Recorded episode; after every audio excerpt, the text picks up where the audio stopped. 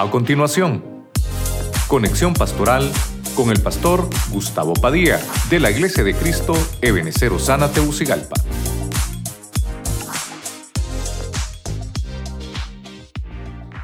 capítulo 2, versículo 20, vamos a leer la Biblia de las Américas. Leemos la palabra en el nombre del Padre, del Hijo y del Espíritu Santo. Con Cristo he sido crucificado. Ya no soy yo el que vive, sino que Cristo vive en mí. Y la vida que ahora vivo en la carne, la vivo por fe en el Hijo de Dios, el cual me amó y se entregó a sí mismo por mí. Diga conmigo, el Hijo de Dios. Vamos a ver una vez más fuerte, el Hijo de Dios. Entonces, eh, vamos a desarrollar esa frase, el Hijo de Dios. Yo le puse el tema reconocer, reconocer al Hijo de Dios. Estamos en el año 23 que se ha declarado apostólicamente el año del reconocimiento. Así que voy a tratar de desarrollar algo eh, y con una temática para que podamos ministrar la mesa del Señor. Padre Celestial, te damos gracias de nuevo. Te pedimos que nos hables a través de tu buena y bendita palabra esta mañana. Hoy, Señor, estamos celebrando esta mesa, Señor. Estamos aquí celebrando la Santa Cena. Señor, declarando que hay bendición para mi vida y para mi familia. Señor, junto con todos los que estamos reunidos, declaramos que tu bendición está en este lugar y vamos a irnos llenos porque tu palabra nos bendice, nunca vuelve vacía. Te pedimos que nos ministres también al final los elementos, Señor, que te quedes con nosotros, que uses mi boca, mi lengua, mis pensamientos, mi mente, Señor, para trasladar tu mensaje. En el nombre de Cristo, te damos gracias, Señor. Amén y amén. Usted le da palmas fuerte al Señor. Amén. ¿Cuántos dicen gloria a Dios? Amén. Bueno, voy a tratar de, hablarle un poquito acerca de lo que es el reconocimiento al Hijo de Dios. Ah, antes de que pueda avanzar aquí, solo quiero recordarle, vamos a ver, recordarle un tema. Hace un mes hablamos de el Hijo del Hombre y, y vimos la temática este, acerca de esto. Si alguien viene entrando ahorita va a decir, ya terminó el pastor que puso las conclusiones. Mire, solo quiero que se recuerde, hablamos un poquito del Hijo del Hombre, vimos que para nosotros, eh, los gentiles, ¿verdad? Era ese término, el Hijo del Hombre, manifestado como perdonador, el señorío manifestado en Cristo, que también estaba anunciando su padecimiento, que el Hijo del Hombre venía a servir, el Hijo del Hombre venía a salvar y obviamente venía a hacer el acto de resurrección para que igual que Él resucitó, nosotros también. Y vimos que también fue glorificado. Entonces, todos esos versículos los vimos, ahí están en, en los evangelios, solo ahí esa frase el Hijo del Hombre. Solo quiero recordárselo porque me va a servir para desarrollar el tema de reconocer al Hijo de Dios. ¿Por qué esos términos, esos nombres hacia, hacia el Hijo? ¿Verdad? Recuerde que Jesús es Dios. Amén. Jesús es Dios. Entonces, él, tenía sus oficios, su desarrollo. Me llamó la atención cuando ya los términos aquí es el Hijo de Dios, ya no es el Hijo del hombre ya no es el Mesías, ya no es eh, Jesús, Jesucristo, sino que el término el Hijo de Dios. Pero el pasaje que leíamos, eh, Pablo dice, por la fe en el Hijo de Dios. Y eso es interesante. Y voy a desarrollar el primer punto. Mire conmigo eh, Lucas 1.35. Quiero que me ponga atención en esto. En Lucas 1.35, esta versión es la que voy a usar, la Navarra, esta, esta esta versión me gustó mucho. Lucas 1.35 dice, respondió el ángel y le dijo, el Espíritu Santo descenderá sobre ti. Oiga eso, descenderá sobre ti. Y el poder del Altísimo te cubrirá con su sombra. Por eso, el que nacerá santo, oiga eso, el que nacerá santo será llamado Hijo de Dios. Entonces, mire, me va a servir el pasaje también porque el martes estuvimos hablando de la administración de una sombra. Estuvimos hablando un poquito de eso, cómo a lo largo de la Biblia encontramos varios hombres de Dios y mujeres que estuvieron bajo la sombra de una planta. Y la sombra nos habla de cobertura. Mire usted cómo también acá el ángel le dice a, a María, María está virgen. Mire, María está virgen. Y le dice, mira María, el poder del Altísimo te cubrirá con su sombra. Entonces la sombra del Señor es una cobertura hermosa. Y entonces, una vez que esté cubierta esta mujer, dice, vas a, vas a dar a luz, vas a quedar encinta, te va a nacer algo santo. Mire usted qué interesante esto. Y, ese ser santo que nacerá, mire usted, será llamado Hijo de Dios. Ahora, ¿qué, qué frase tan hermosa, ¿verdad? Porque le puse el primer punto, que entonces ahora esto me habla de divinidad, divinidad. Vamos a venirnos aquí a la pizarra entonces, mire. Cuando estoy hablando de reconocer al Hijo de Dios, eh, voy a tratar de desarrollarles algunos puntos. ¿Por qué reconocer al Hijo de Dios? Porque el Hijo de Dios tiene una esencia, la esencia divina, la esencia divina. Dios, hermano, eh, se encarnó. Es, es, algo tan hermoso. Pasó hace dos mil años.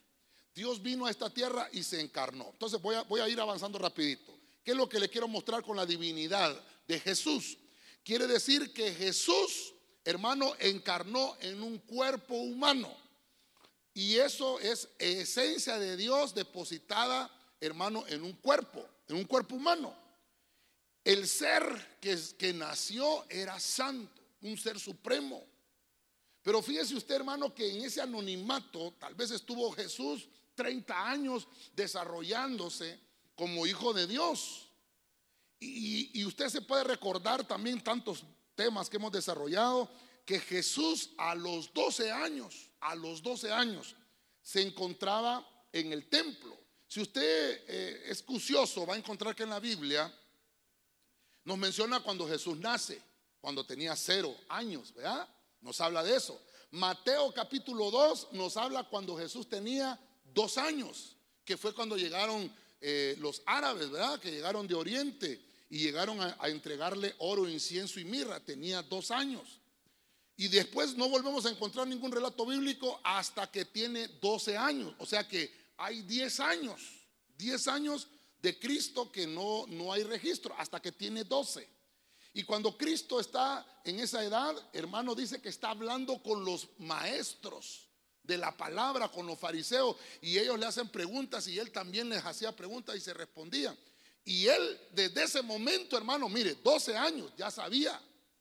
No dice, les dijo, porque María le dijo, ¿por qué nos has hecho esto? Le dijo María, imagínense que se le había perdido a José, al papá y a la mamá Jesús, ¿verdad? Y María como que lo regañó y le dijo, ¿por qué nos haces esto? Y le dice, y no saben que en los negocios de mí, ah, él ya sabía que era hijo de Dios. En los negocios de mi padre me es conveniente estar. Entonces, debemos de entender esto. Jesús es Dios. Diga conmigo, Jesús es Dios. Vamos, diga conmigo, Jesús es Dios. Mire qué importa, eso es importante.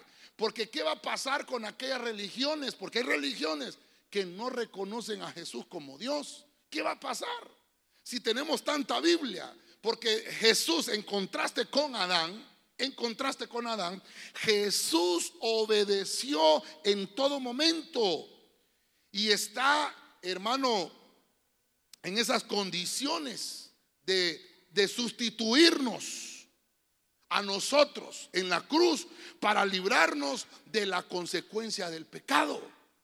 Entonces, un contraste distinto, porque cuando Dios tenía un plan con Adán, aquel desobedeció, y cuando hay desobediencia, hermanos, los planes de Dios no se van a cumplir. Pero cuando nosotros obedecemos, los planes de Dios son grandes y poderosos. Dele palmas al Rey de la Gloria. Amén. A su nombre. Ok. Entonces, vemos que el ángel, el ángel Gabriel que está anunciando el nacimiento, está haciéndole un reconocimiento a María y le dice, mira, eso que van a hacer, esto que, que te estoy anunciando no es algo normal, es que viene un reconocimiento.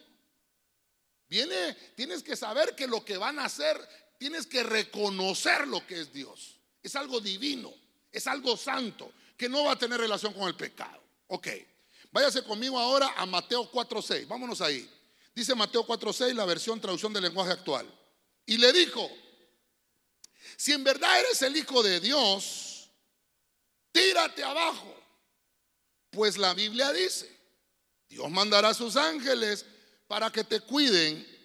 Ellos te sostendrán para que no te lastimes los pies contra ninguna piedra. Si usted es cucioso de lo que estamos hablando ahí, es el Salmo 91. Salmo 91. A sus ángeles enviará para que tu pie no tropiece en piedra. Y el que está hablándole ahí es el mero cachudo, hermano. Al Señor. Ya le dije, ¿verdad? Hay 10 años de la vida de Cristo que no menciona, hasta los 12. Y desde los 12 no vuelve a mencionar hasta que Jesús tiene 30 años. Entonces serían cuánto? 18 más 10, ¿verdad? Por lo menos hay unos 28 años ahí que no se mencionan de las actividades que hizo, que hizo Jesús. Porque lo que estaba él era desarrollándose, desarrollándose, esperar el momento preciso. Quiero que me entienda esto, el momento, hermano, va a llegar el momento de tu reconocimiento. Es el momento, no, no es cuando yo quiero, es cuando, cuando Dios ya lo tiene planificado y Dios te va a abrir esa puerta. Entonces, mire usted, a los 12 años, Cristo está en los negocios de su padre. Él ya sabía, él ya sabía. Pero hasta que Jesús cumple 30 años aproximadamente, la Biblia dice que él fue a las aguas bautismales de su, de su primo, Juan el Bautista. Y dijo, es necesario que se haga toda justicia. Y se bautiza. Una vez que está bautizado, comienza Jesús su ministerio. Mire qué interesante. Y una vez que eso comenzó, dice que el Espíritu Santo lo arrebató y se lo llevó al desierto. Oiga eso, estuvo ayunando Cristo 40 días y 40 noches. No es, que, no es que en el día ayunaba y en la noche cenaba y empezaba ayuno, porque hay ayunos así, intermitentes, ¿verdad? No, la Biblia dice que fueron 40 días y 40 noches. Ayunó el Señor. A los 40 días el Espíritu lo llevó al desierto para que fuera, eh, hermano, en este proceso, como que finalizar un proceso. Y se le aparece el tentador tres veces. La primera vez dice, se le apareció el tentador y le dijo, si eres el Hijo de Dios, Mire, estamos hablando del tema, eh, el tema reconocer al Hijo de Dios. Entonces, este personaje que lo tentó, la Biblia lo llama el tentador. Vamos a poner acá. La Biblia lo llama el tentador. Entonces le dijo, si eres el Hijo de Dios, convierte estas piedras en pan. ¿Por qué el enemigo está queriendo hacer esto? Déjeme eh, solo hacerme algunas preguntas. ¿No será que el tentador todavía no sabía si en realidad era el Hijo de Dios o no? Y estaba tratando de, probarlo. Puede ser, ¿verdad? O, o de alguna manera lo que estaba haciendo era provocándolo. Y porque, hermano, el enemigo usted sabe que no, no tiene toda la verdad. El diablo, que el Señor lo reprenda, es omnipresente. Es todo lo que tiene. Él, está en todos lugares porque tiene emisarios, tiene secuaces que lo ponen al tanto de las cosas que están sucediendo en la tierra. Esa es la única omnipotencia que podría tener, omnipresente. Pero no es omnipotente, ni tampoco es omnisciente. Dios es omnipotente, es todopoderoso. ¿Cuántos dicen amén? Y Dios está en todo lugar, más que el diablo que se lo reprenda. Entonces, hermano, el enemigo se le acerca y lo prueba. La primera vez le dijo, entonces el Señor le dijo, oye, oye, no vas, no vas a tentar al Señor tu Dios, dice la Biblia, porque el enemigo utilizaba la Biblia. Y la segunda vez le dice, si en verdad eres el Hijo de Dios. Hmm, él no lo reconocía, todavía no lo reconocía. Recuerde que el tentador ya no está del lado de la luz, lo pasaron, bueno, se pasó al lado de las tinieblas, porque no reconocía el señorío de Cristo. En ningún momento quería, hermano, porque recuerde que aquella profecía cuando Adán y Eva salieron del, huerto del Edén por desobediencia. Entonces hubo un juicio y el Señor le dijo, Dios le dijo, tú, le dijo al diablo, a la serpiente, vas a darle en la cabeza a la simiente de esta mujer. Y el diablo alegre. Sí, le dice, pero ¿sabes qué? La simiente de esta mujer te va a dar en la cabeza. tú lo vas a morder, vas a morder la simiente en el calcañal, pero la simiente de esta mujer te va a aplastar la cabeza. Entonces ahí se le quitó la sonrisa a la serpiente.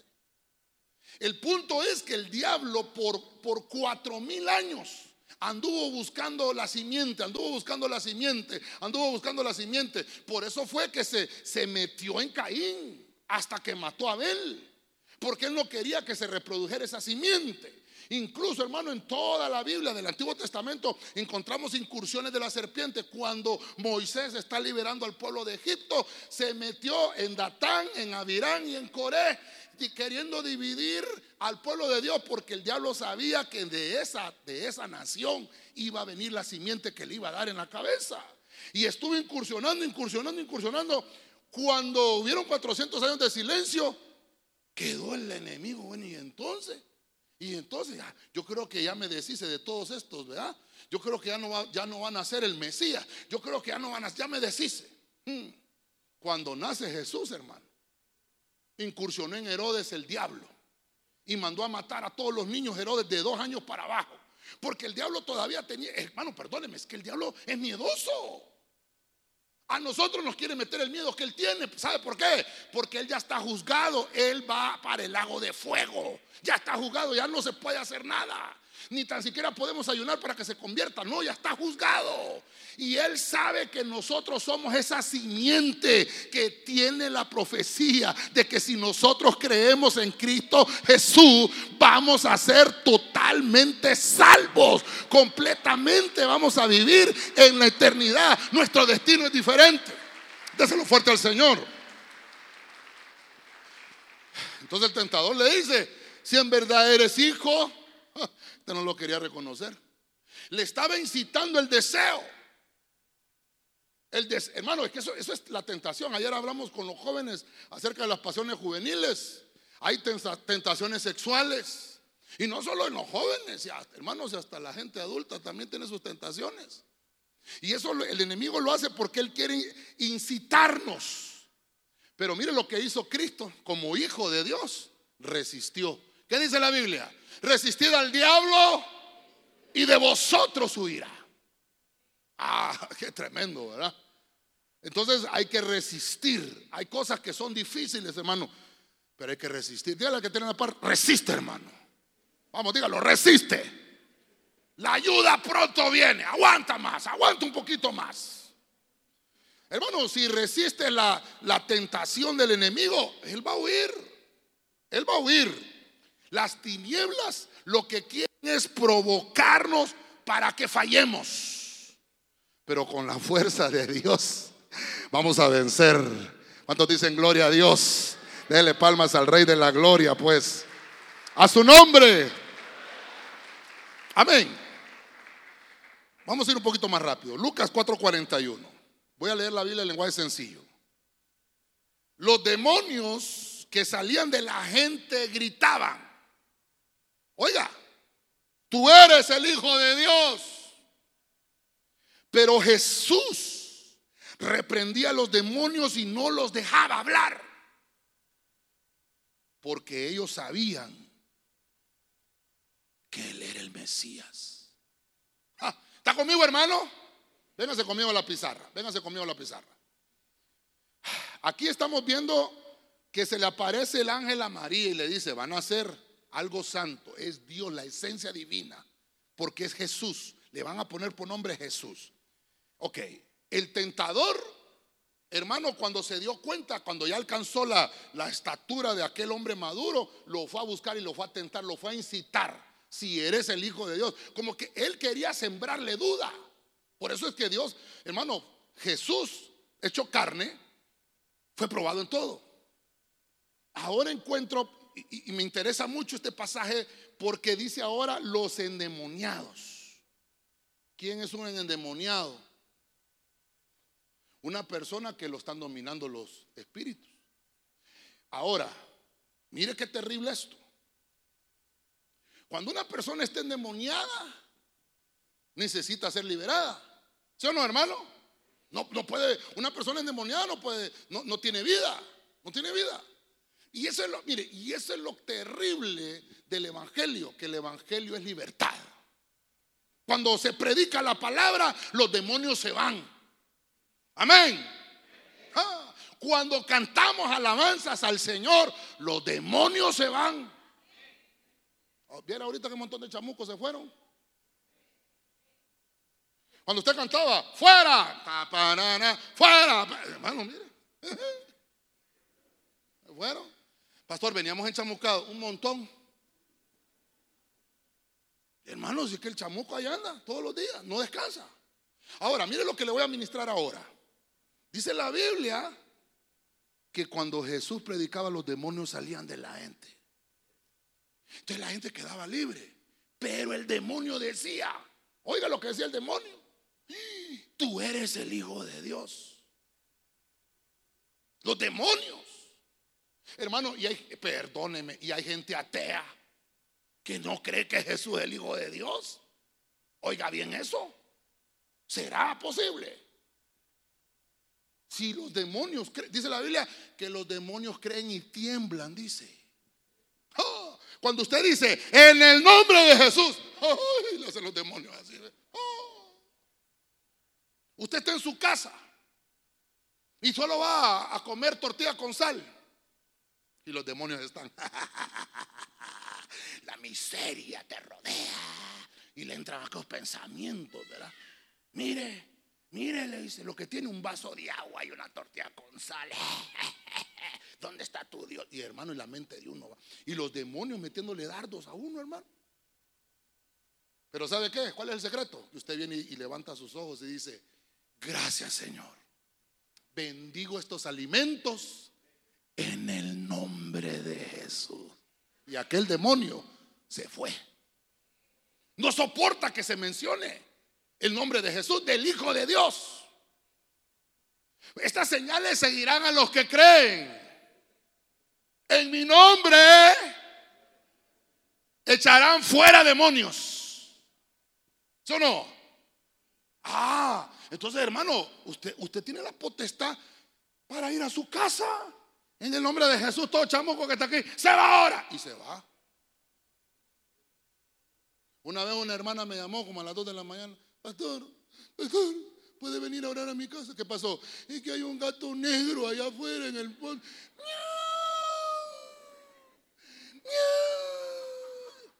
Y le digo yo, y usted no lo puede reprender, hermano. No, pastor, venga usted. ¿Y a qué va la iglesia, pues? Qué terrible, ¿verdad? Dígale al que tiene la par, también Dios te ha dado poder para reprender a todo demonio en el nombre de Jesús. Se sujeta. Amén. El poder de la sangre de Cristo nos ha habilitado también para echar fuera demonios. Ahora, mire, ahora mire. El pasaje dice, Jesús los reprendía y no los dejaba hablar. Hermano, perdóneme. Y yo he visto más bien algunos que, hacen show cuando están liberando a un endemoniado en la iglesia. Y aquel se retuerce como culebra ahí en el. Y vamos, y toda la gente. Y ahora está con los celulares. y el pastor entrevistando, ¿cómo te llamas? ¿Hace cuánto vives en él? Y la gente, no, hermano. Eso, eso, eso ya es, es espiritismo estar hablando con un demonio. Usted échelo, ¿qué quiere platicar con él? Mándelo para afuera. Y mire, ¿sabe qué? En el nombre de Jesús te vas por el abismo. Ya se puso terrible la cosa. ¿va? Dice la Biblia que Jesús les decía, hey, te me callas. Calladito tiene buen pegue. ¿Se recuerda aquellos demonios que, bueno, llegó el Jesús, llegó Jesús nuestro Dios a la ciudad de Gadara. Y dice la Biblia que solo puso el pie el Señor en la región de Gadara. Y había un hombre gadareno que estaba endemoniado, vivía en los sepulcros. Y cuando Jesús puso su pie, aquellos demonios regionales sintieron amenaza. Y fue el endemoniado gadareno y le dijo, ¿qué tienes con nosotros? No te hemos hecho nada. Hermano, solo había puesto el pie el Señor. Todo lugar que pisare la planta de vuestro pie será, sería vuestro. Ah. Y el Señor le dijo, ¿sabes qué? Vas a dejar libre a ese hombre. Eh, no, no, no, no vayas, no vayas a mandar al abismo.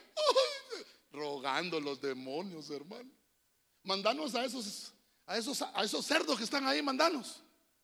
Vaya pues, váyanse para los cerdos. Y dejaron libre al Gadareno. Pero ¿cuándo pasó esto? Si usted está leyendo conmigo, ya Cristo ha comenzado su ministerio. El diablo ya lo había tentado. Y el diablo le había dicho a todos los demonios, tengan cuidado. Ya está manifestado el reino del Hijo de Dios. Porque el diablo sabe cuál es su fin. Ya está viniéndose el fin de nuestro imperio. Hermano, perdóneme, la Biblia nos ha mandado, perdone, es que este es el, este es el Evangelio.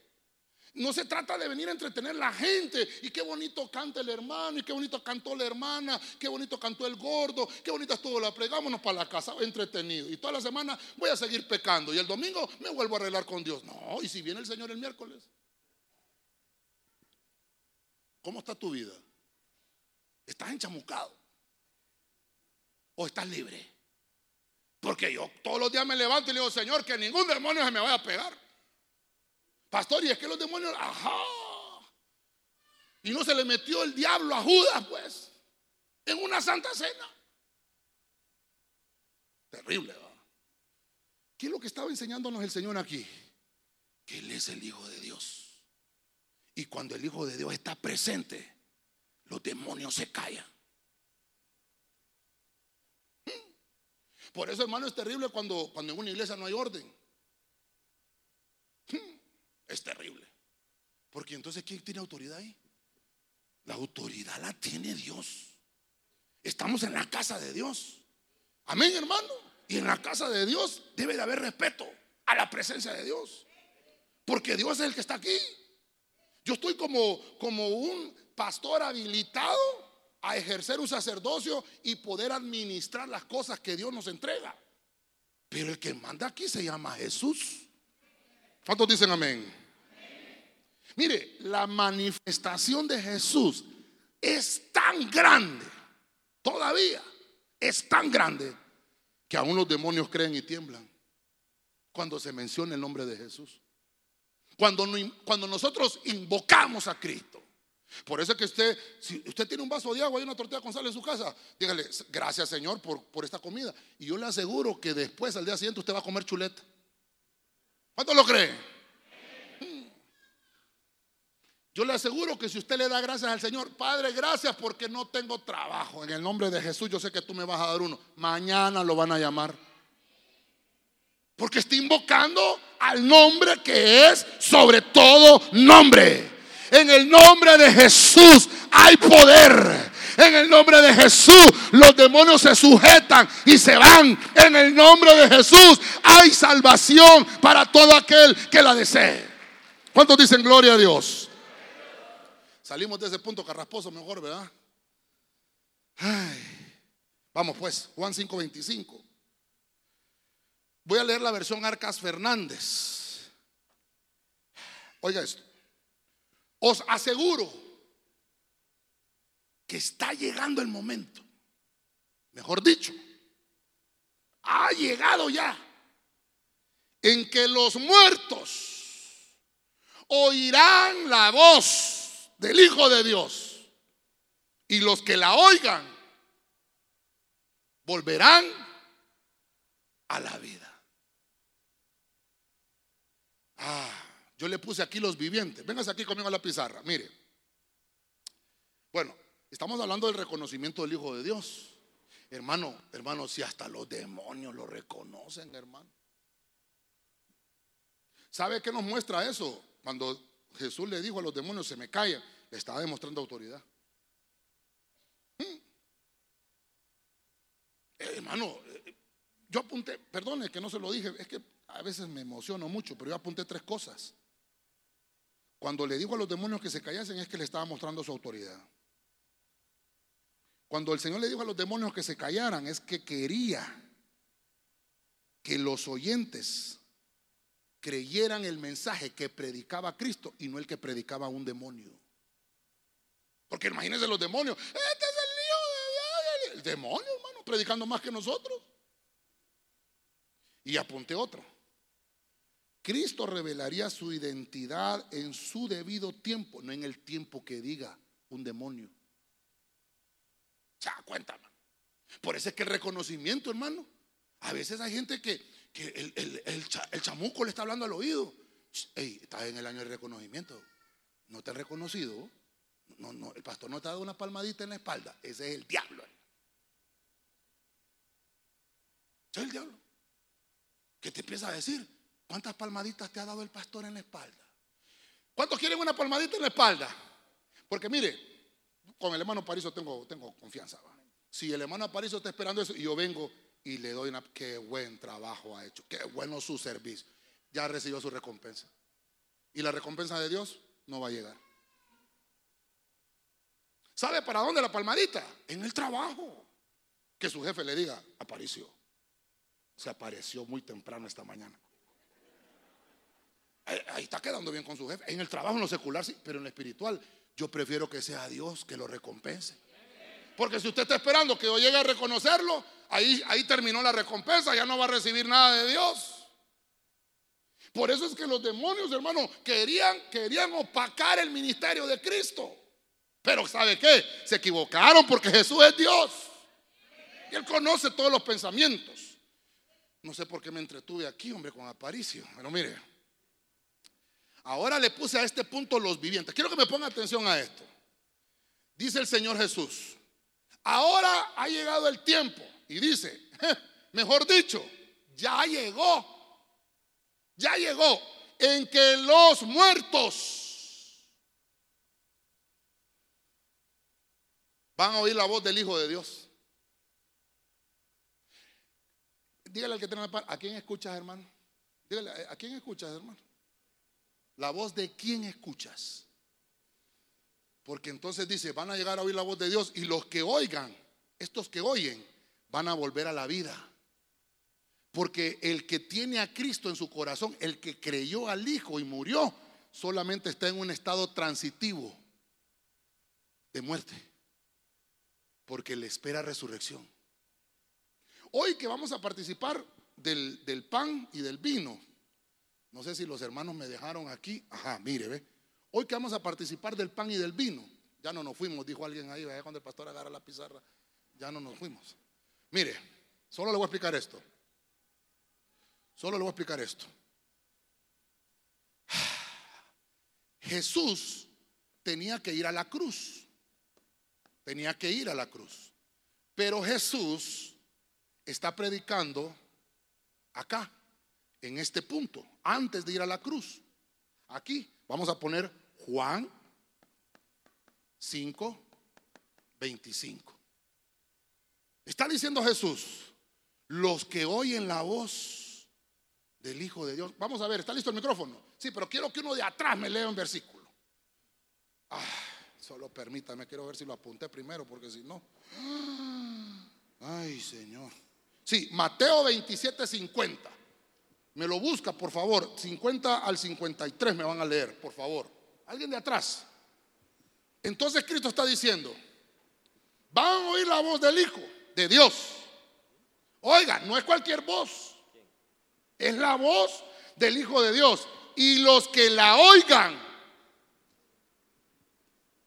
van a volver a la vida. Entonces Cristo murió. Pero dice la Biblia que en este punto, aquí, resucitó. En ese punto. Y dice la Biblia que cuando Él resucitó, muchos de los santos, porque aquí la cruz, vamos a ver, aquí la cruz es, es, parteaguas, ¿no? vamos a ver.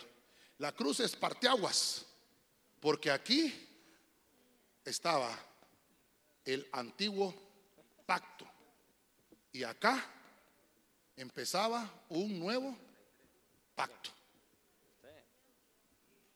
Hay gente que a mí me pregunta, ¿verdad? eh, no, léame versículos del Nuevo Testamento y le leo uno de Mateo y de Marcos. Ahí sí, hoy sí le creo.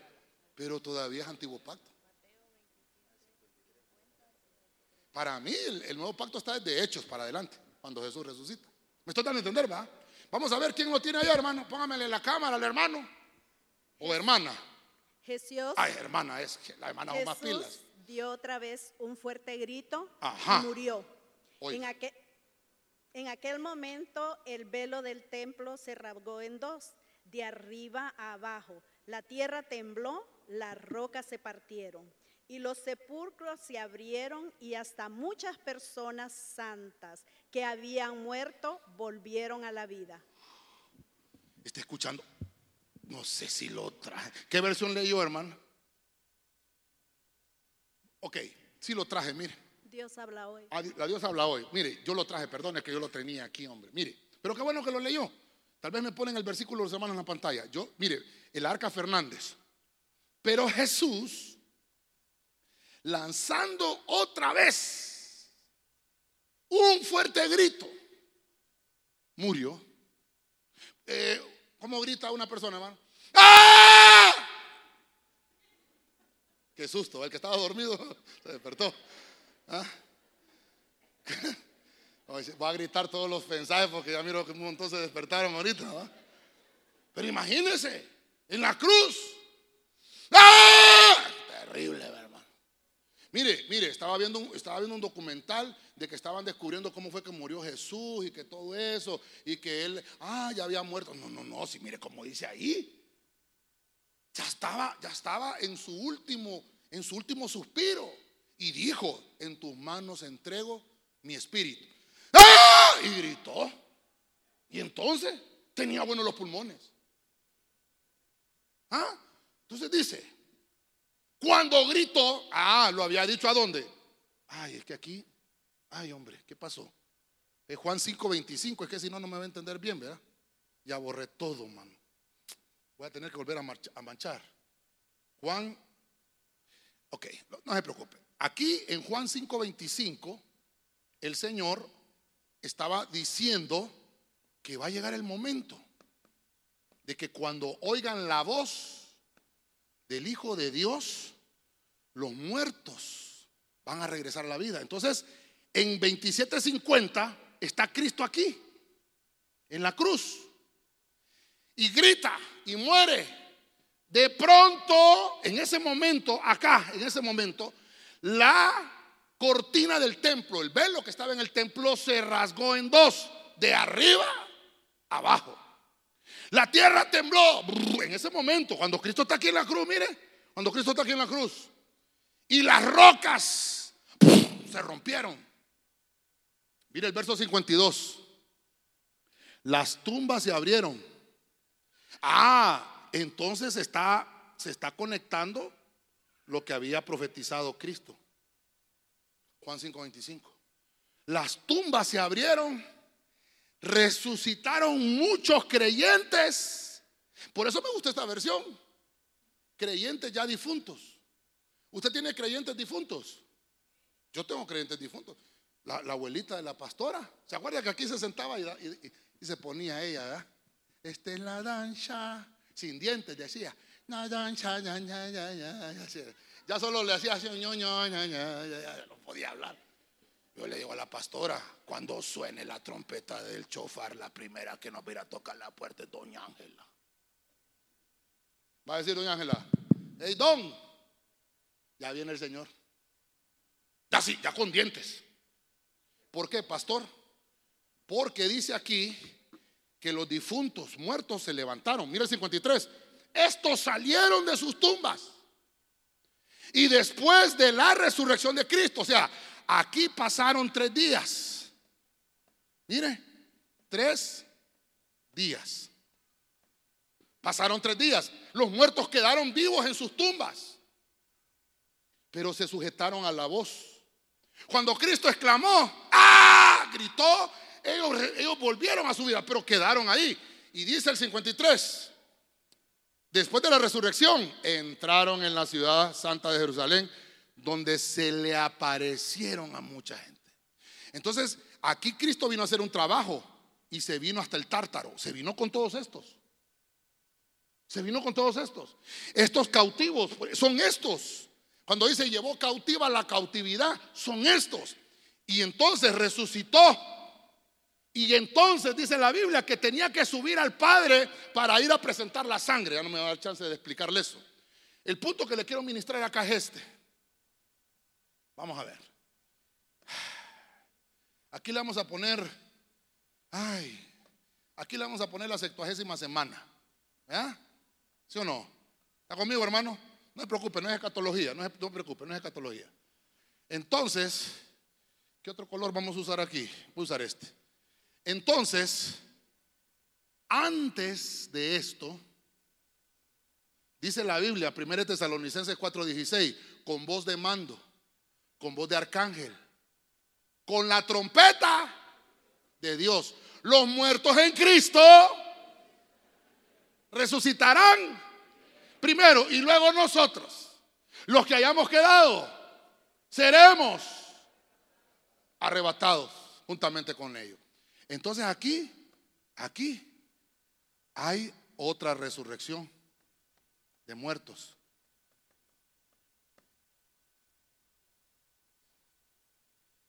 A eso se le llama el tercer turno de resurrección. Le voy a poner aquí. Creo que los discipuladores le enseñaron esto, ¿no? Es el tercer turno. Resucitan. Y a, a la manera de Cristo, que Cristo estuvo aquí, no le he predicado yo muchas veces, 40 días.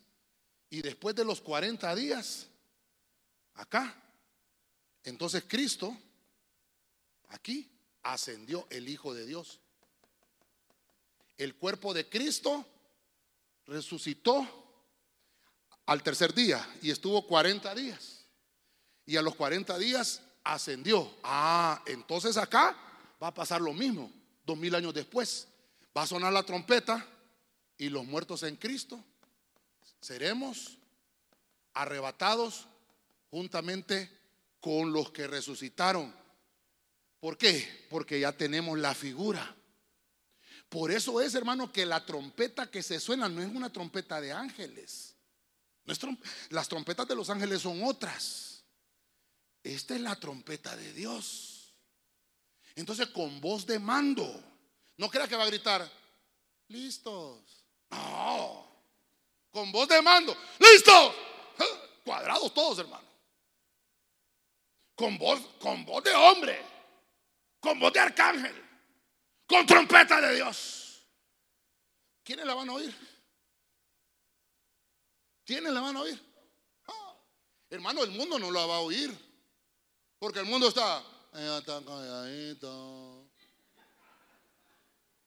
Lo que andan buscando es el último grito de la moda.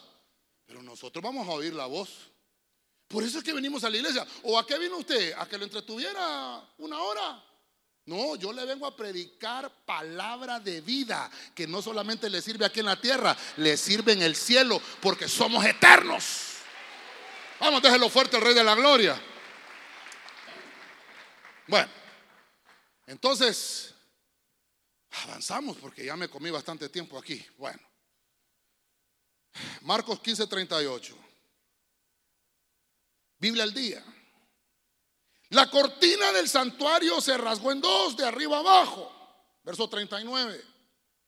Y el centurión, ah, este no, este no oyó que los muertos habían salido. Mire, el centurión que estaba frente a Jesús, al oír el grito y ver cómo murió, dijo, dijo, verdaderamente, este hombre era el Hijo de Dios. Pero quiero que le ponga atención a la versión que le traje. Dijo, era el Hijo de Dios. Entonces, hay un centurión romano que estaba ahí. Hay otras versiones que dicen que habían varios centuriones ahí. Un centurión era, era, era uno que era jefe de 100, de 100 soldados, pero generalmente no andaban 100, andaban 50, 40, pero se les llamaba centurión.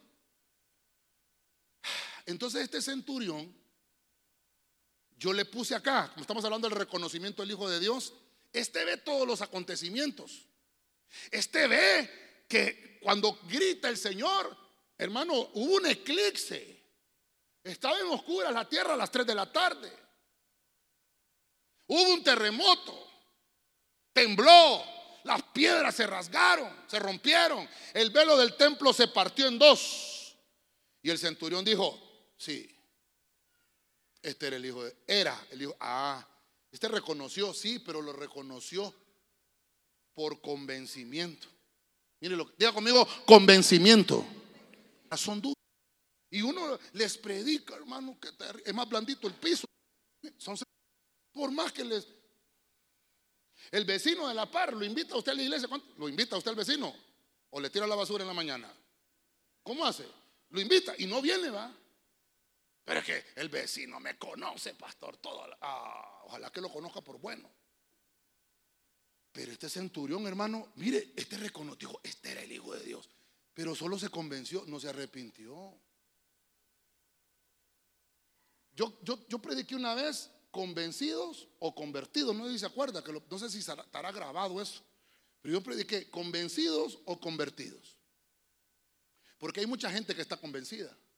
Pero el, el, que está convencido, si no, si no se convierte, perdóneme, pero no va a alcanzar la vida eterna. Yo tengo que estar convencido y tengo que estar convertido. Dígale al que tiene la par, ¿estás convencido o estás convertido? Mm, te convertiste en sapo, le va a decir. Rechazamos. Entonces no solo basta con el hecho de estar convencido. Necesitamos estar totalmente arrepentidos para recibir la salvación. Amén. Amén. Este centurión, más adelante encontramos en la Biblia que hubo uno que se convirtió, está en Hechos capítulo 10. ¿Cómo se llamaba? Vamos a ver los discipuladores. ¿Ah? ¿Cómo? Cornelio, Cornelio, Cornelio. No, no lo vamos a leer porque ya me comí mucho tiempo. Hechos capítulo 10 dice que era centurión y se convirtió. Ah, entonces este no solo se convenció, este se convirtió. Este como estamos hablando de reconocer al Hijo de Dios, solo dijo, ah, sí, era hijo, era el Hijo de Dios. Y, él siguió con su vida. No hubo ningún cambio. Entonces me di a la tarea de seguir buscando. Estamos en el punto 5, vamos a entrar al punto 6. Vamos a entrar al punto 6. Hechos 8:36, ya vamos a ir aterrizando. Libro Pueblo de Dios. Siguiendo su camino, Llegaron a un lugar, mira, ve que no lo tenía, no lo tenía, eh, tal vez otro hermano de atrás. Ahorita me acordé, hombre, me buscan a Juan 19:38. Este sí no lo traje. Alguien de atrás. Voy a terminar de leer lo que estaba leyendo. Siguiendo su camino, llegaron a un lugar donde había agua. Estoy leyendo Hechos 8:36 llegaron a un lugar donde había agua. Y el etíope dijo, aquí hay agua. ¿Qué me impide ser bautizado? Verso 37. Felipe dijo, si crees de todo corazón, es posible.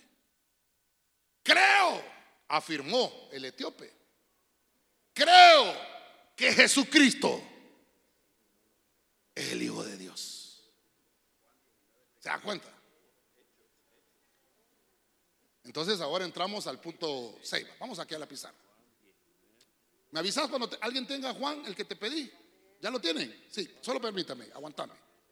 Entonces ahora voy a pasar de la muerte de Cristo cuando Jesús ya había resucitado. Ya aquí está Felipe expandiendo el reino. Entonces Felipe le predica al etíope y le predica las buenas noticias, Felipe. ¿Y qué es lo que existe entonces ahí? Arrepentimiento. Diga conmigo, arrepentimiento. El etíope dijo, sí creo que Jesucristo es. ¿Se da cuenta? ¿Se da cuenta? Afirmó que Jesucristo es el Hijo de Dios. Ah, el centurión dijo, era el Hijo de Dios. Ya se murió. Ya se murió. Pobrecito. No, no, no, pero el etíope. ¿Quién era el etíope? Era trigueñito. Voltea a ver de la par si es trigueño o chele o. ¿Cómo es el? No será etíope, dígale, pregúntele. La cuestión que este era eunuco, era castrado, estaba al servicio del, del rey. Los eunucos, hermano, bueno, usted conoce la historia, no hay niños, ¿verdad? Están todos los niños en la clase, ¿va? Les cortaban su parte a los hombres para servir a la reina. Ellos la bañaban, hermano. Así dicen, eran unos funcionarios de mucha confianza, claro, ya sin el miembro, tenía toda la confianza del rey, no les iba a hacer nada a la reina. Entonces confiaban mucho, entonces los castraban, los castraban. Este hombre está castrado, es un eunuco, etíope. Pero este hombre, hermano, iba leyendo, iba leyendo Isaías, y entonces dice que el, Espíritu Santo arrebató a Felipe de una manera horizontal, con un galgal, y apareció en el carruaje donde iba el etíope. Iba leyendo, le habían regalado ese, ese rollo en Jerusalén. Venía de las fiestas de Jerusalén y ahí le habían regalado al etíope eh, eh, el, rollo. Y entonces venía leyendo y venía leyendo la parte donde decían que tenía que venir el Mesías y que tenía que morir. Y entonces se le acercó y le dijo: Felipe, ¿entiendes lo que lees? Y le dijo: ¿Cómo voy a entender si nadie me explica? Contame, le dice, esto que estoy leyendo va a pasar o ya pasó. No, hombre, ya pasó. Y dice que le empezó a hablar desde el Antiguo Testamento. Y dijo, hey, hey, hey, aquí hay agua. Hay gente que cuando los venimos a bautizar, hermano, una, persona una vez se fue de los bautismos, hermano, porque teníamos una piscina allá atrás. Y dijo, pastor, aquí van a hacer los bautismos. Sí, le digo, ¿por qué? No, a mí me enseñaron que me tienen que bautizar en un río. ¿Por qué, hermano? No, porque cuando uno se bautiza en un río y lo mete, entonces todos los pecados se los lleva a la corriente. Le enseñaron mal. Porque la Biblia dice que se necesitan dos cosas para bautizarse. Creer y que haya agua. No, no sé si hay una versión, hermano, que dice charco. Búsqueme, hay una versión que dice charco. El etíope dijo, ahí hay un charco. Eh, perdóneme, los charcos, el agua es limpia o es sucia. Terrible, va. Y ahí dice que mandaron, mandó a parar el carro. Le estoy pidiendo, paren el carro. Bautíceme. Y crees, le dijo Felipe. Felipe le dijo, si crees de todo corazón. Y le dijo el etíope, ¡ja! Yo creo que Jesucristo es el Hijo de Dios. Yo creo. Y se bautizó. Ambos descendieron al charco, dice, no sé qué versión es, hombre. Dice charco. Pongan ahí charco, hermanos, discipuladores en el buscador. Y la va a salir hasta la versión. ¿Qué versión es la que dice charco? Y lo bautizó Felipe. Y una vez que lo bautizó, pues el Espíritu Santo se lo llevó a Felipe de nuevo a su tarea. Lo que me llamó la atención es que estamos hablando de reconocer al Hijo de Dios. Vamos a ver, hermanito José, disculpa que te haya tenido allá. ¿Quién es el que tiene el versículo allá? O ya se. póngamele la cámara. Vamos a ver, léamelo. Juan, deme la cita y la versión. Juan 19, 38, Biblia de las Américas. Después de estas cosas, José de Arimatea, que era discípulo de Jesús, aunque en secreto, por miedo a los judíos, pidió permiso a Pilato para llevarse el cuerpo de Jesús. Y Pilato concedió el permiso. Entonces él vino y se llevó el cuerpo de Jesús. Gracias, hermano. Diga conmigo, no me molesto, pastor. No me dieron el del charco, ¿va? Voy a tener que buscarlo yo, que hermano estos. Mire, cuando estaba leyendo esto yo, ¿cómo se reconoce que Jesús es el Hijo de Dios? Es por revelación. Yo puedo deshacerme predicando aquí. Ah, hermano, yo he oído hasta predicadores que mandan a la gente al infierno. Y, con miedo pasa la gente a recibir al Señor, fíjense, por miedo. No, eso no sirve. Eso no sirve. Entonces estaba encontrando que el centurión solo se convenció. No le pasó nada, no hubo un estremecimiento. Se estremeció la tierra, pero su corazón siguió siendo duro. Se partieron las piedras, pero el corazón de ese centurión no se partió. Qué terrible, qué corazón más duro. Pero el etíope, hermano, con solo oír, dijo sí. Él es el Hijo de Dios. Pero no lo vio. Y el centurión, por eso hermano, ese pasaje me gustó, enfrente lo tenía el Señor. Enfrente. El etíope solo escuchó, ya Cristo había ascendido. Entonces, entonces, el hermano me leyó José de Arimatea. Déjeme ver. Creo que lo estaba leyendo yo en la mañana. Así aquí está. Perdóneme, hermano, que lo hice leer. ¿Qué versión tenía? Mire esta versión. Después de esto, póngamelo, en la pantalla. Después de esto, José de Arimatea le pidió permiso a Pilato para llevarse el cuerpo de Jesús. Diga conmigo, el cuerpo de Jesús. Estaba muerto. Lo habían bajado de la cruz. José seguía. Mire qué lindo eso, hermano. Estaba muerto. Estaba muerto el maestro. Para muchos era el maestro. Se murió el maestro. Vámonos. Pero dice que para él no era maestro. José seguía siendo un seguidor de Jesús en secreto porque tenía miedo de los jefes de los judíos. Pilato le dio permiso para que se llevara el cuerpo. Pero mire el versículo 39, hermano. Mire el 39. Vino también Nicodemo, ¿se recuerda usted? En Juan capítulo 3 que llegaba de noche Nicodemo, pero tampoco nunca, nunca públicamente nunca públicamente confesó. Juntamente entonces, José de Arimatea con Nicodemo, mire, Nicodemo, quien traía una mezcla de mirra y aloes, la mezcla pesaba unos 30 kilos. Ese era, ese, ese era el mismo Nicodemo que había visitado a Jesús de noche, por si tenía dudas que era el mismo. Entonces, José de Arimatea y Nicodemo cargaron el cuerpo de Jesús. ¿A dónde enterraron a Jesús? Vamos a ver. Porque a nosotros nos enseñan que lo enterraron abajo del Gólgota. Lo enterraron en Arimatea. ¿De dónde era José? De Arimatea. ¿A dónde enterraron a Jesús? En Arimatea. Ahí dice, este hombre tenía, vaya pues, leámoslo pues. Verso 40. Entonces tomaron el cuerpo de Jesús, lo envolvieron en vendas de lino junto con las especias. Era la forma que acostumbraba en un entierro judío. Cerca del lugar donde lo habían crucificado. Cerca. Había un huerto y allí había una tumba nueva donde, donde todavía no se había enterrado a nadie. Cerca. Entonces Arimatea estaba cerca. Y por eso se le llamaba José de Arimatea. Allí enterraron a Jesús. ¿Quién lo enterró? ¿Quién lo enterró? Lo enterró Juan, lo enterró Pedro, lo enterró Mateo, lo enterró Judas, lo enterró Felipe, Tomás. Perdone, por eso le dije que me dijera no me molesto, pastor. ¿Quién lo enterró? José de Arimatea y Nicodemo, que aún viendo el cuerpo, dijeron, yo sigo creyendo en Él. Él dijo que se iba a levantar al tercer día.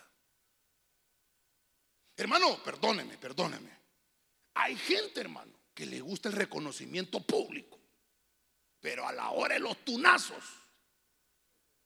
¿Está conmigo, hermano?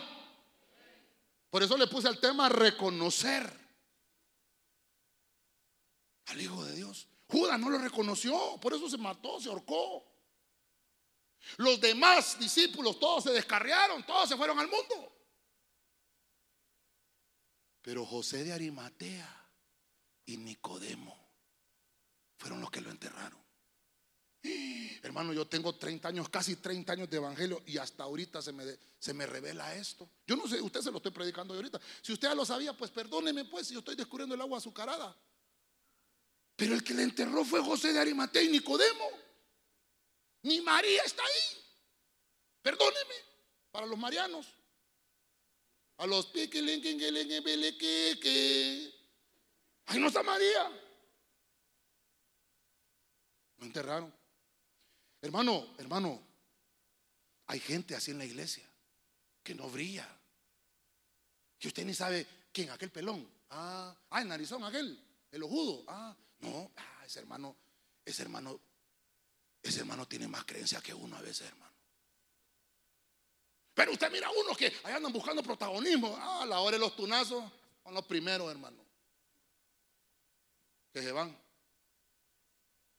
Y yo entendí algo y dije yo, ah, entonces el reconocimiento no solamente es que te pongan un brochecito o un título y te entreguen y te digan, con ustedes, el siervo. Ah, es cuando estás en el problema difícil.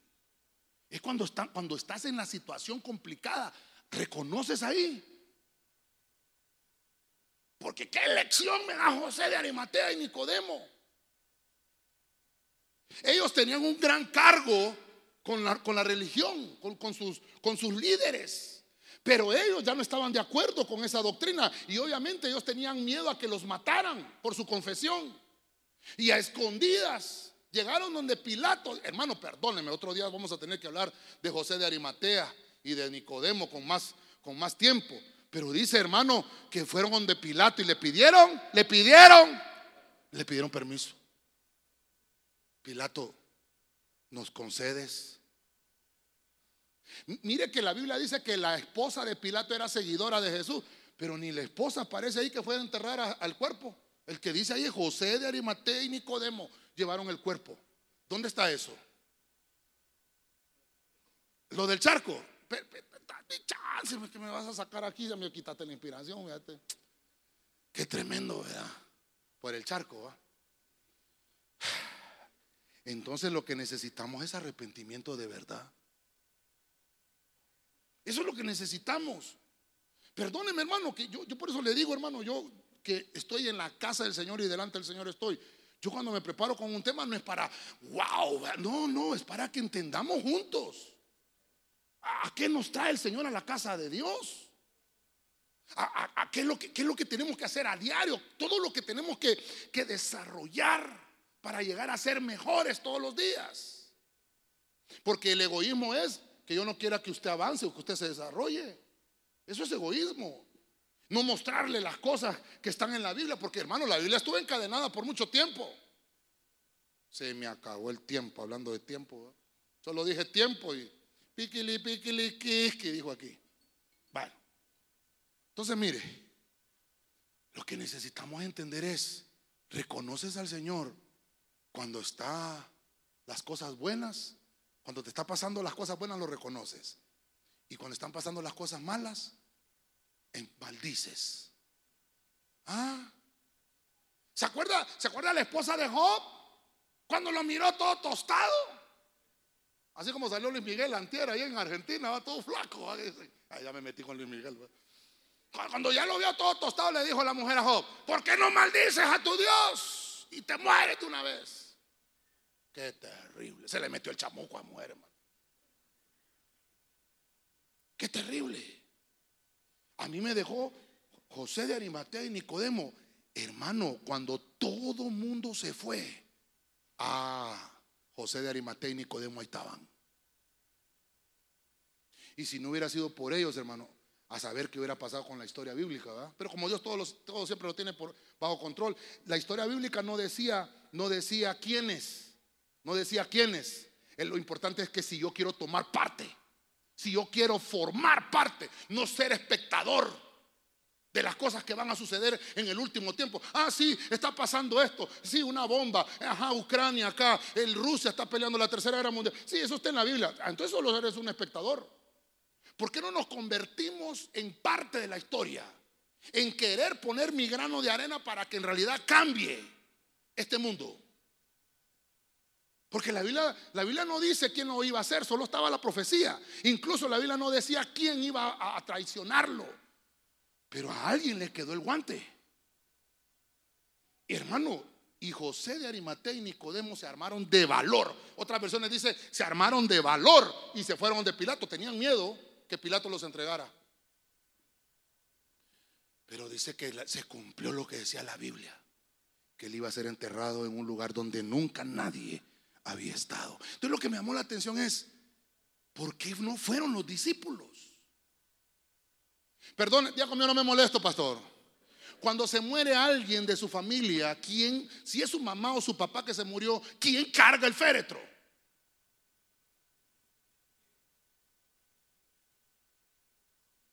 Los hijos. ¿Quién cargó a Jesús? José de Arimatea y Nicodemo. Qué vergüenza, hermano. No, yo, es que yo le quiero trasladar lo que yo siento. Pues yo no sé si ya me miró el corazón. No me mire la panza, no me mire la panza. El corazón, hermano, perdóneme. Qué, terrible. José de Arimatea y Nicodemo fueron los que cargaron a Jesús. Sí, ¿verdad? Ya le hice conciencia de eso. Esa es mi intención. Hoy si le damos el charco, pues vaya. ¿Qué versión es? Ay, ahora es que no estás listo. Ajá. ¿Qué pasó? No, hombre, imagínate. ¿Ves que por eso no te da el tiempo? Sí, No, pastor, es la versión israelita nazarena. Ajá. Ya le digo, solamente la perdí, hombre. Bueno, cuando lo tengan me dicen. Ya la tenemos. Ajá. Más adelante en el camino llegaron a cierta charca y el eunuco dijo, mira, aquí hay agua que impide que yo me sumerja. ¿Qué versión?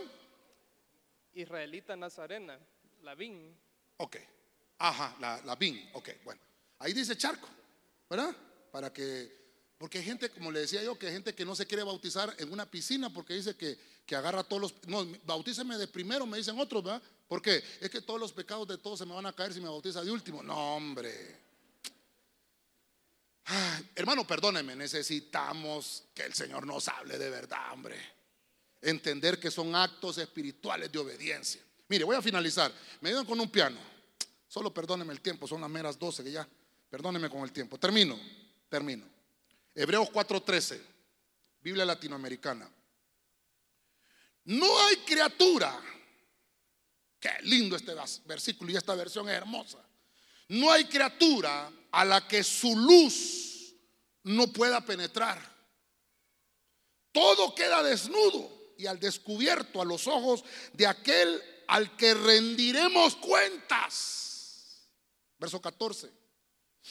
Tenemos pues un sumo sacerdote excepcional que ha entrado en el mismo cielo, Jesús, el Hijo de Dios.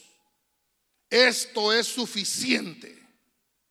Esto es suficiente para que nos mantengamos firmes en la fe que, que profesamos. Ah, mire, no sé si los niños los pueden ir trayendo, sí, por favor. Mire, reconocer al Hijo de Dios. Termine, termino con, con, con este punto 7. Reconocer que es nuestro sumo sacerdote. Él es Melquisedec. No le demos vuelta al asunto. Cuando Él resucitó, tomó la estafeta. Y ahora Pablo lo asevera en Hebreos 4:13. ¿Quién es un, un sumo sacerdote? Es uno que está puesto arriba de todos. En la tierra se le dio la orden a, a Moisés, vas a ungir a tu hermano Aarón como sumo sacerdote, porque él es el único que va a poder oficiar. Y obviamente a Aarón le quitaron el sacerdocio, luego se lo dieron a los levitas, ya le he predicado eso. Pero dentro de los levitas escogían sacerdotes y dentro de los sacerdotes al sumo sacerdote. Ese sumo sacerdote era el que representaba al pueblo. Una vez al año, delante de Dios, se metía al lugar santísimo y ofrecía. Yo le puse que ¿quién es un sumo sacerdote? Es un mediador terrenal. Ya conmigo no me molesto, pastor. No es María. ¿Cómo es que dice? María, ¿cómo es que dice? Ruega por nosotros los pecadores ahora y en la hora de... Hermano, perdóneme, hermano. No, no, no, no. Es Jesús. Porque hay un solo Dios y un solo mediador entre Dios y los hombres. Jesucristo, hombre, Él es el Hijo de Dios. Es nuestro Señor. No hay otro. No hay otro. Nuestro mediador terrenal es Jesús. Él tiene el primado en todo. Él es superior a todos. Él tiene superioridad en todos. Por eso, mire hermano, es que esto no es, no es que yo me lo estoy inventando, la Biblia lo dice. Hay que reconocer a Jesús como el Hijo de Dios. Jesús es nuestro sumo sacerdote, quien nos representa ante el Padre para interceder por nosotros y justificarnos para salvación. Amén y amén. Voy a hacer solamente una conclusión, hermano. Perdóneme que quiero, no quiero que perdamos el norte de lo que hemos hablado.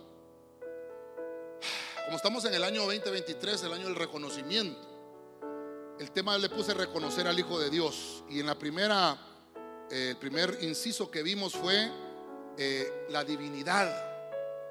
Reconocer la divinidad en Jesús. No como un profeta, sencillamente como lo reconocen muchos. No, no, no. Él es Dios. Jesús es Dios. Él es la esencia divina, la esencia, el ser supremo. Eso lo vimos ahí cuando el ángel Gabriel anunció a María del nacimiento. Número dos, vimos que el tentador, el enemigo acérrimo de la iglesia, quiso incitar el deseo, quiso que tropezara. Pero vimos que nuestro Señor resistió, resistido al diablo y de vosotros huirá, dice la Biblia. Porque aún el diablo no quería reconocer que Jesús era el Hijo de Dios. Que el Señor lo reprenda. Vimos en Lucas 4:41 que incluso los demonios, después de lo que pasó, después de que el tentador estuvo, hermano, probando a, a ver si lo hacía caer a Jesús, imagínense, se corrió la voz en el mundo de las tinieblas de que el Hijo de Dios ya estaba en la tierra, encarnado, encarnado los, endemoniados. Dicen que cuando, cuando Jesús hablaba, ellos gritaban y decían, tú eres el Hijo de Dios. Y Jesús con su autoridad, porque el que tiene el dominio completo y total del mundo espiritual es Dios, los mandó a callar. Mire qué superioridad la de nuestro Señor. Aún los demonios creen y tiemblan, dice la Biblia. En el punto número 4 nos habla de los vivientes. Tal vez los vivientes me quedo corto en ponerlo porque hay mucho que hablar de los vivientes. También hay seres vivientes que están allá arriba con Dios, pero la Biblia nos habla que Jesús dijo en Juan 5:25 que llegó el tiempo, es más, dice, ya llegó el tiempo que cuando aquellos que estén muertos oigan la voz del Hijo de Dios, volverán a la vida. Porque la muerte para el que cree que Jesús es el Hijo de Dios es un estado transitivo nada más. Lo que va a pasar en ese que cree va a resucitar. Número 5. Vimos al centurión. ¿Por qué tomé al centurión? Porque el centurión estuvo frente a frente en la cruz con Cristo. Y dice, dice Marcos 15:38 que el centurión fue testigo de que había un eclipse, que estaba en oscuras la tierra, fue testigo que el velo del templo se rasgó, fue testigo que hubo un temblor, fue testigo que las piedras se rajaron, fue testigo cuando Jesús exclamó su último grito. Pero era un un corazón tan duro que solo se convenció y dijo, este era el Hijo de Dios. Pero no pasó nada más. Se quebró todo afuera, pero dentro del centurión no pasó nada. El convencimiento no es suficiente. Necesitamos avanzar y por eso tomé el ejemplo del etíope.